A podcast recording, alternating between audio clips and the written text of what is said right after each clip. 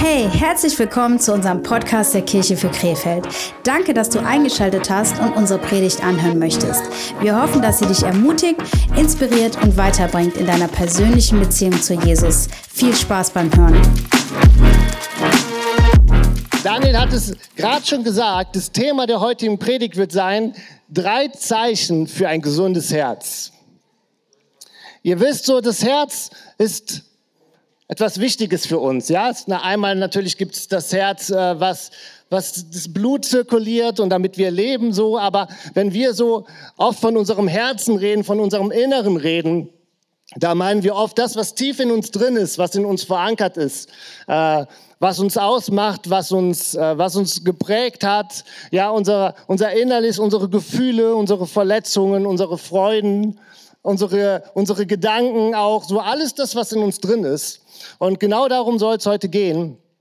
Und ähm, ich möchte äh, ein paar Verse aus dem Psalm 119 vorlesen.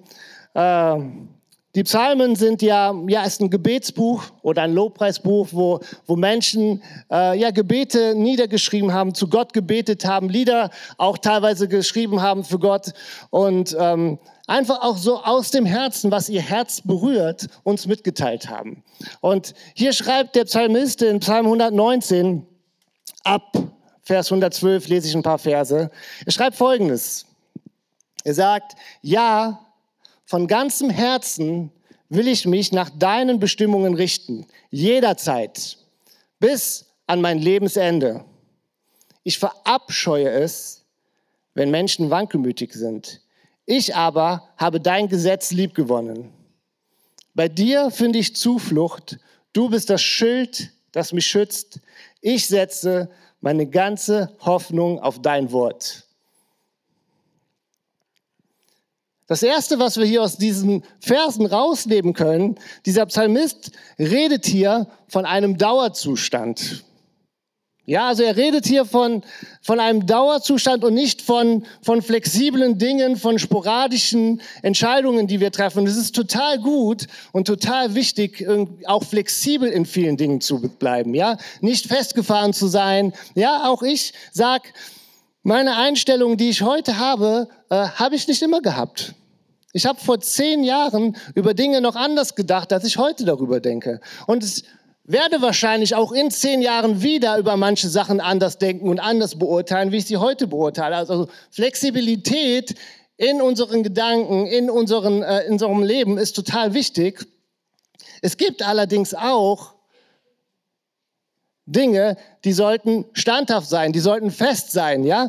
Und äh, gewisse Grundwerte, gewisse Grundüberzeugungen, die wir nicht jeden Tag wieder neu übers Bord werfen und wieder neu diskutieren müssen und nicht jeden Morgen, wenn wir aufstehen, wieder neu überlegen, okay, wie ist das jetzt nochmal so mit mir und, äh, und Gott und äh, wie auch immer oder auch andere Dinge. Und äh, der Psalmist redet hier über Dinge, die für ihn ein Dauerzustand sind, etwas Beständiges. Ja, das lesen wir, äh, indem er sagt, von ganzem Herzen will ich mich nach deinen Bestimmungen richten, jederzeit bis an mein Lebensende. Also nicht gerade in der Season, nicht gerade in der Phase, wo ich bin, sondern jederzeit bis an mein Lebensende.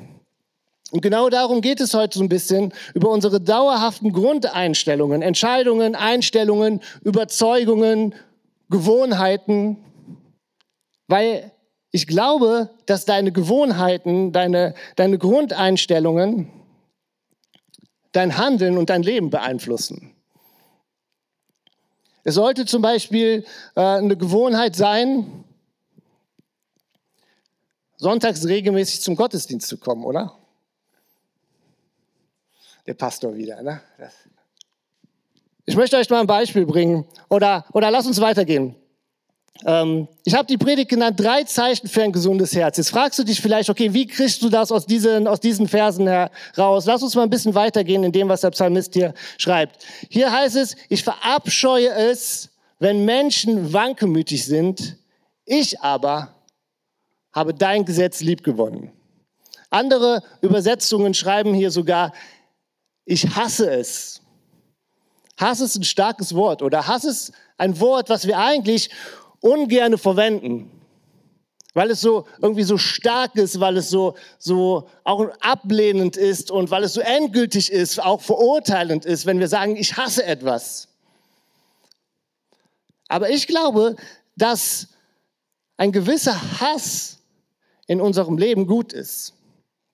Weil erst, wenn wir gewisse Sachen wirklich hassen, wirklich ablehnen, verabscheuen, sind wir bereit, auch dementsprechend zu handeln oder etwas zu tun. Erst wenn du den, einen Zustand, in dem du dich befindest, der erscheinen oder der offensichtlich nicht gut ist für dich, für dein Leben, erst wenn du diesen Zustand wirklich verabscheust und hast, bist du bereit, etwas zu ändern. Das ist, das ist ganz oft so bei suchtkranken Menschen.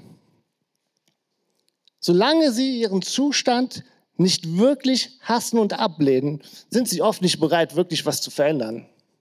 Ich habe mich mit Menschen unterhalten, die suchtkrank waren und die waren in, in einer Therapie gewesen, monatelang weg gewesen und sie haben, sind nach Hause gekommen und ein paar Wochen später haben sie wieder angefangen. Und sie haben mir gesagt, hey Thorsten, ganz ehrlich, ich wusste während der Therapie schon, dass ich wieder anfangen werde weil der Zustand, in dem die sich befunden haben, für sie noch nicht so schlimm war, weil, die, weil sie diesen Zustand noch nicht so gehasst haben, noch nicht so abgelehnt haben, dass sie bereit waren, es sein zu lassen oder etwas zu verändern. Manchmal müssen wir Sachen hassen, verabscheuen oder erst ablehnen, um bereit zu sein, etwas zu verändern, weil es manchmal gar nicht schwer oder weil es manchmal total schwer ist, etwas zu verändern, ja. Aber erst, wenn wir manche Sachen hassen, werden wir auch entschlossen dagegen vorgehen oder etwas tun. Bei mir ist es zum Beispiel so ein Beispiel, was mir eingefallen ist. Ich hasse Rassismus. Und deswegen werde ich es nicht dulden in meinem Leben und in meinem Umfeld. Solange ich Rassismus aber irgendwie äh, verharmlose. Ja, das ist ja nicht so schlimm. Ja, das ist ja nicht so gemeint. Ja, das muss man ja nicht so sehen. Werde ich es wahrscheinlich immer auch irgendwie dulden. In meinen Gedanken, in meinem Leben und in meinem Umfeld. Nur wenn ich Rassismus konsequent ablehne und verabscheue, bin ich auch bereit, konsequent dagegen vorzugehen und es nicht zu dulden, oder? Und dann geht es weiter.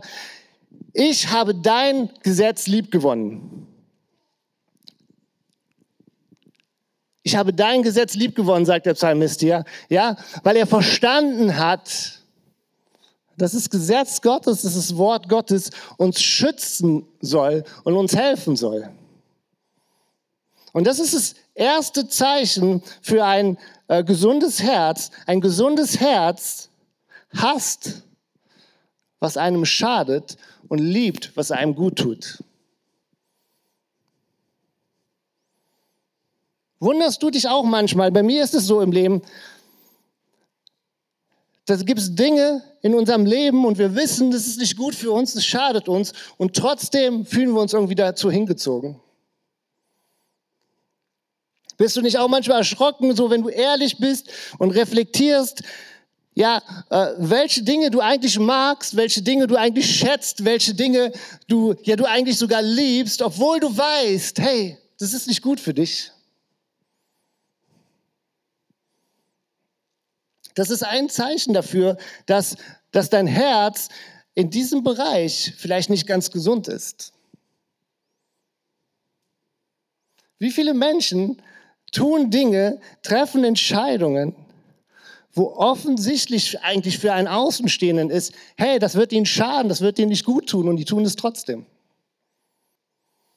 Ein gesundes Herz hasst, verabscheut, lehnt die Dinge ab, die einem schaden und liebt hingegen die Dinge, die einem gut tun. Manchmal ist es auch so, also bei mir im Leben ist es sogar, ist es zumindest so, dass wir zu manchen Dingen eine gewisse Hassliebe haben. Kennt ihr das so? Es gibt so manche Dinge in meinem Leben, die liebe ich, aber irgendwie hasse ich das Ergebnis. Ja, ich habe euch mal was mitgebracht. Ich habe es in äh, vertrauenswürdige Hände gegeben. Ich zum Beispiel liebe Baileys. Ja, ich habe zum Glück eine Mutter, äh, eine Frau zu Hause, die darauf achtet, dass ich nicht so viel davon trinke. Ich denke, ich würde es auch alleine hinkriegen, aber manchmal ist es ja gut, jemanden auch da zu haben, der ihn schon mal darauf aufmerksam macht. Ja, ich liebe zum Beispiel Baileys. Ja, ich liebe den Geschmack ähm, und äh, ich trinke das einfach total gerne. So, ich weiß aber, hey, wenn ich jetzt zu viel davon trinken würde, wenn ich jetzt jeden Abend zwei Becher Baileys trinken würde, ja, das wäre nicht gut für mich, oder? Einmal, weil da Alkohol drin ist. Und wenn ich jeden Abend äh, erstmal ein bisschen Alkohol bräuchte, um runterzukommen und sowas, ist schon das erste Zeichen, dass du süchtig bist, ja, dass du abhängig von etwas bist, ja. Und zum anderen weiß ich, dort stecken total viel Kalorien drin, die auch meiner Figur nicht gut tun werden und meiner Gesundheit nicht gut tun werden, ja. Also ich liebe auf der einen Seite den Geschmack von Baileys, aber ich würde es hassen, ich würde es ablehnen und verabscheuen, wenn ich süchtig von, davon werden würde, wenn ich äh, das brauchen würde, um meinen Abend zu genießen. Und ich würde es auch hassen, wenn ich dadurch zehn Kilo zunehmen würde. Ja? Therese, hast das drauf? Ja. Ich freue mich schon über die Nachrichten, die wir bei Instagram kriegen. Pastor trinkt Alkohol auf der Bühne. Ja, in, zu manchen Dingen haben wir eine gewisse Hassliebe. Oder, oder umgekehrt, wir, manchmal ist es so, wir, äh, wir hassen es zum Beispiel, uns aufzumachen und Sport zu machen. Aber wir lieben das Ergebnis, fit, körperlich fit und gesund zu sein. Ja, manchmal ist es so, wir hassen es, auf eine Person zuzugehen, die uns wehgetan hat, die uns verletzt hat und ihr zu vergeben. Aber wir lieben eigentlich intakte Beziehungen, gesunde Beziehungen und Harmonie. Wir lieben es manchmal, über Menschen schlecht zu reden, oder? Sind wir ehrlich? Ja, weil über andere Menschen schlecht zu reden, gibt uns irgendwie das Gefühl, dass wir besser sind. Und wir lenken so von unserem eigenen Versagen, von unserer eigenen Schuld, von unseren eigenen Schwächen ab und reden über die Schwächen anderer. Und es gibt uns irgendwie das Gefühl, hey, ich krieg mein Leben ja doch ganz gut auf die Kette. Guck dir den mal an. Wir lieben es manchmal, über Menschen schlecht zu reden, aber wir hassen es, wenn es Streit gibt. Wir hassen das Ergebnis, ja, Streit, Verletzung, Einsamkeit. Ein gesundes Herz lernt an der richtigen Stelle zu hassen und an der richtigen Stelle zu lieben. Weil ein gesundes Herz hasst die Dinge, die einem schaden und liebt die Dinge, die einem gut tun. Bei dir finde ich Zuflucht. Du bist das Schild, das mich schützt, heißt es hier weiter. Im Englischen heißt es hier, you are my hiding place. Du bist mein sicherer Ort. Weißt du, wo dein sicherer Ort ist? Weil ich glaube, es ist gut, das vorher zu wissen, bevor du ihn benötigst.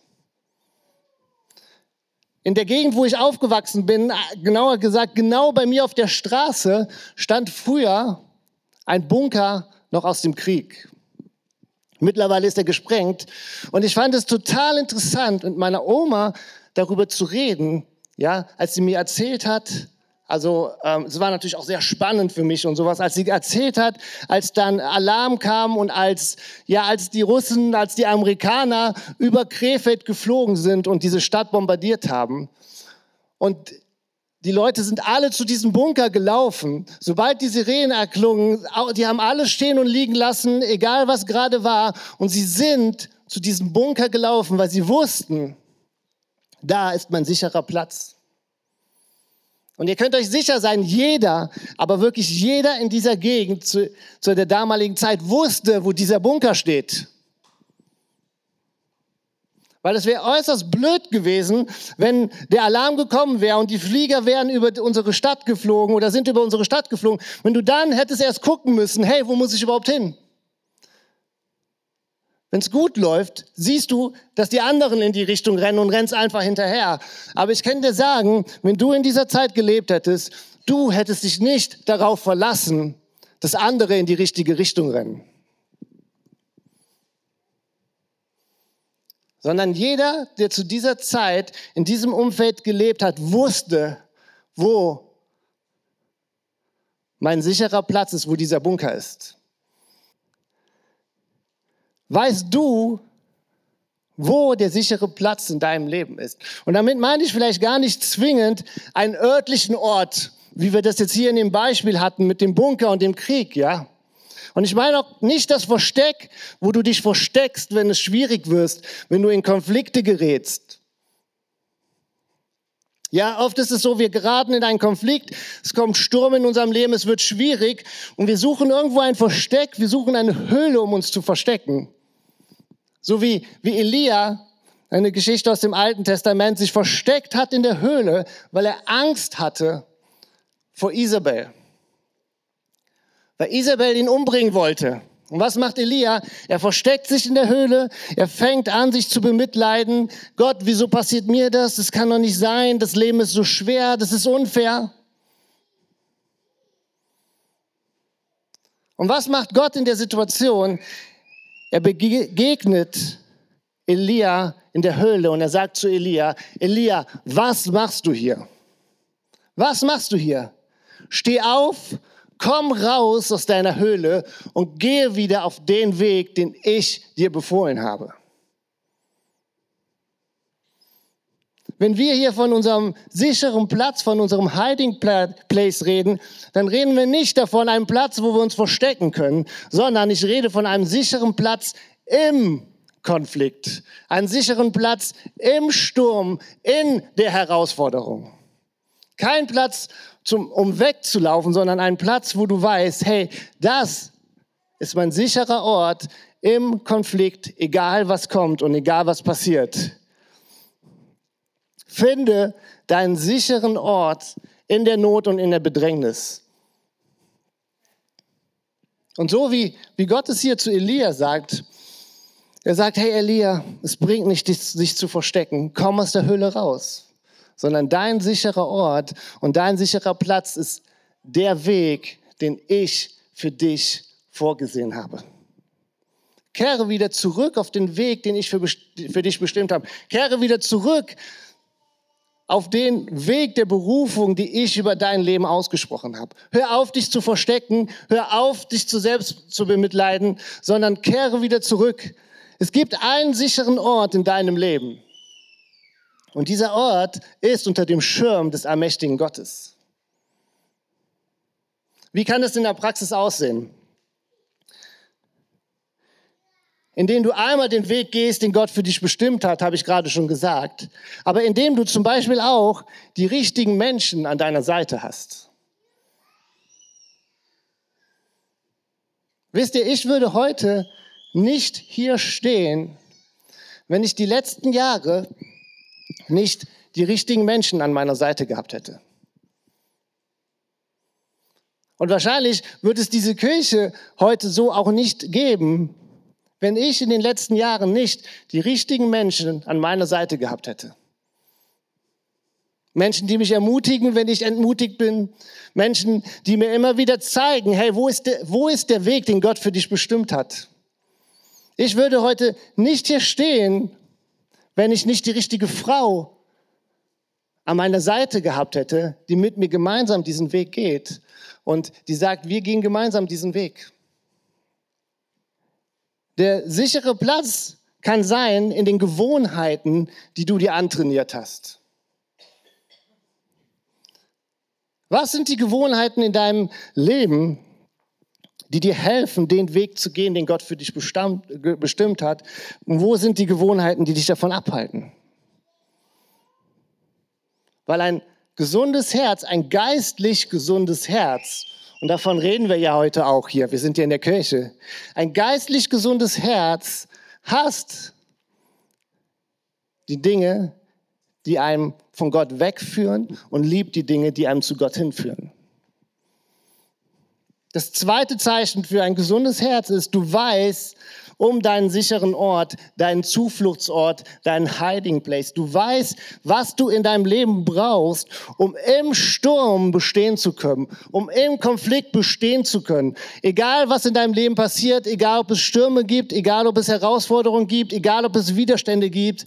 Du kennst deinen sicheren Platz, du kennst die Leute, du kennst die Gewohnheiten, du kennst das, was dir deinem Leben Halt gibt, um standhaft zu bleiben, wenn es schwierig und wenn es anstrengend wird. Und dann ganz zum Schluss sagt der Psalmist hier, ich setze meine ganze Hoffnung auf Gottes Wort. Hoffnung ist etwas Aktives. Hoffnung ist etwas Aktives, nicht im Sinne von, von Wünschen, sondern meine Hoffnung, dass sich in meinem Leben etwas verändert, zum Guten verändert, lässt mich aktiv werden, etwas zu tun.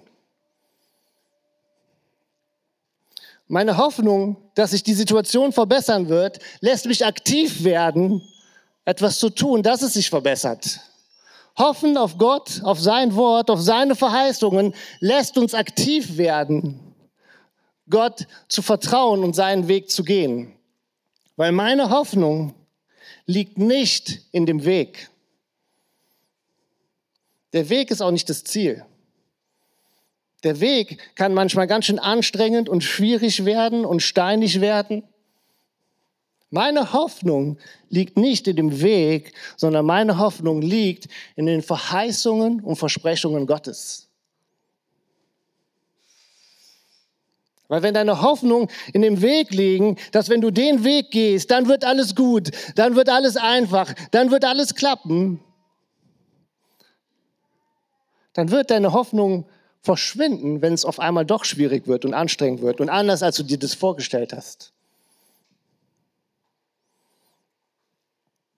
Meine Hoffnung liegt nicht in dem Weg, sondern in den Verheißungen und Versprechungen Gottes. Ja, und das ist der dritte Punkt. Ein gesundes Herz hat seine Hoffnung in Gottes Wort und in seinen Verheißungen und Versprechungen verankert. Ein geistig gesundes Herz hat seine Hoffnung in Gott verankert. Auch wenn es mal nicht so läuft, auch wenn es mal schwierig wird, auch wenn es Leute gibt, ja, die das nicht gut finden, was du machst, auch wenn es Leute gibt, die dir Steine in den Weg legen. Ein gesundes Werk hat die Hoffnung auf Gott in sich verankert. Komme, was wolle. Worauf setzt du deine Hoffnung? Auf dein, auf dein Wissen, auf dein Können, auf deine Bildung, auf deine Finanzen, auf materielle Dinge, auf deine Kinder, auf deine Ehepartner. Ein geistlich gesundes Herz setzt seine Hoffnung auf Gott, auf sein Wort und auf seinen Verheißungen. Ich möchte nochmal zusammenfassen. Diese Liste ist, hat natürlich nicht den Anspruch, vollständig zu sein. Und trotzdem können wir aus diesen Versen aus dem Psalm 119 so, so einiges rausholen, wenn es darum geht, hey, wie sieht es in uns drin aus?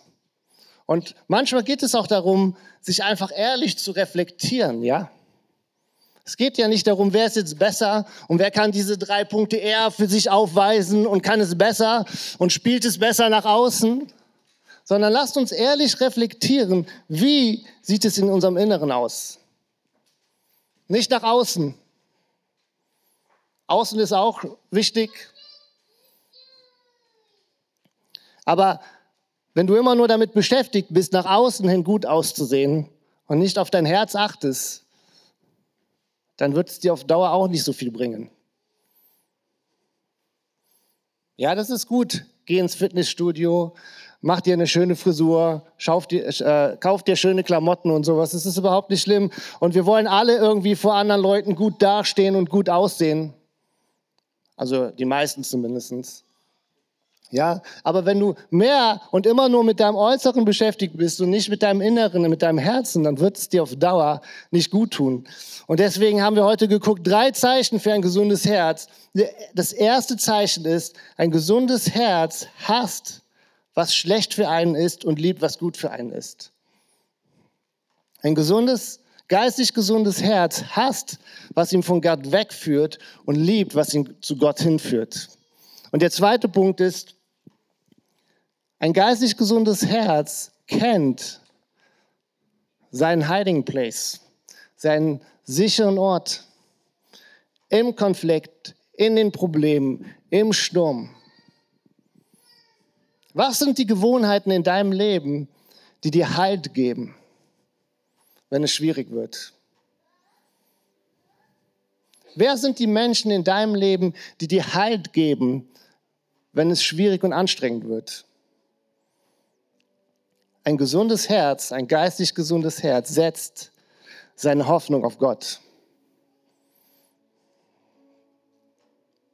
Und diese Hoffnung ist tief in unserem Herzen verankert, egal was gerade passiert. Egal was andere gerade denken, egal was andere gerade sagen. Egal ob scheinbar alles gut läuft in deinem Leben gerade oder scheinbar du nur Probleme hast. Weil unsere Hoffnung liegt nicht in dem Weg. Hoffnung, unsere Hoffnung liegt nicht in einem möglichst angenehmen und einfachen Leben. Sondern unsere Hoffnung ist verankert im Wort Gottes, in den Verheißungen Gottes und in den Versprechen Gottes über dein und über unser Leben. Lasst uns einmal gemeinsam aufstehen, bitte. Und vielleicht können wir einmal die Augen schließen. Ich glaube, es genügt zwar nicht, am Anfang des Jahres sich gute Vorsätze zu setzen oder Entscheidungen zu treffen, aber es schadet auch nicht. Und vielleicht ist dieser erste Gottesdienst im Jahr 2024 auch ja dein Gottesdienst, wo du dich entscheidest, Gott alles hinzulegen, seine Hoffnung in ihm zu verankern, zu lernen, das zu hassen, was dich von ihm wegführt und das zu lieben, was dich zu ihm hinführt. Und wir möchten dir gerne die Gelegenheit geben, heute Morgen eine Entscheidung zu treffen eine Entscheidung zu treffen, nicht einfach nur irgendwie an Gott zu glauben, sondern ihm zu vertrauen, ihm zu folgen und deine Hoffnung auf ihn zu setzen. Ist jemand hier, der heute Morgen der diese Entscheidung treffen möchte, mit Jesus zu leben, mit Jesus zu gehen, seine ganze Hoffnung auf ihn zu setzen, die Arme auszubreiten und zu sagen, hier nimm alles, was du willst, nimm alles, was mich trennt von dir. Ich leg alles vor dich hin. Ist jemand hier, dann gib mir kurz ein Zeichen und dann würde ich gerne für dich beten. Und vielleicht können wir einmal die Augen schließen. Wir haben ein so ein Gebet, was wir gerne oder was wir immer am Ende des Gottesdienstes beten. Weil wir glauben, dass es wichtig ist, immer wieder auch die Dinge auszusprechen und ja Dinge vor Gott zu bringen und ja äh, auch zu bekennen, was wir glauben, wer wir sind. Und deswegen lass uns alle gemeinsam, egal ob du heute das erste Mal hier bist, ob du am Anfang des Glaubens stehst, ob du schon lange dabei bist, aber wenn du dieses äh, Gebet von Herzen mitbeten möchtest, dann lass uns es gemeinsam beten. Wir sehen das hier hinten an der Wand. Jesus, ich weiß, dass du mich liebst. Es gibt nichts, was ich tun könnte, damit du mich mehr liebst. Und durch nichts, was ich tue, würdest du mich weniger lieben. Du bist für mich gestorben und auferstanden. Ich glaube an dich. Du bist mein Gott, mein Retter und mein Herr. Bitte schenke mir die Vergebung meiner Schuld. Ich möchte mit dir als dein Kind leben und du sollst mein ganzes Leben bestimmen. Ich danke dir, dass ich durch dich wirklich frei bin und ein Leben in Ewigkeit habe. Amen. Wir hoffen, die Predigt hat dir gefallen und wird dir weiterhelfen. Wenn du mehr über uns als Kirche erfahren möchtest, solltest du unbedingt in einen unserer Gottesdienste kommen. Alle Infos dazu findest du auf unserer Internetseite kircheführkrefeld.de oder du folgst uns auf Instagram. Wir würden dich sehr gerne kennenlernen. Bis dahin, ciao!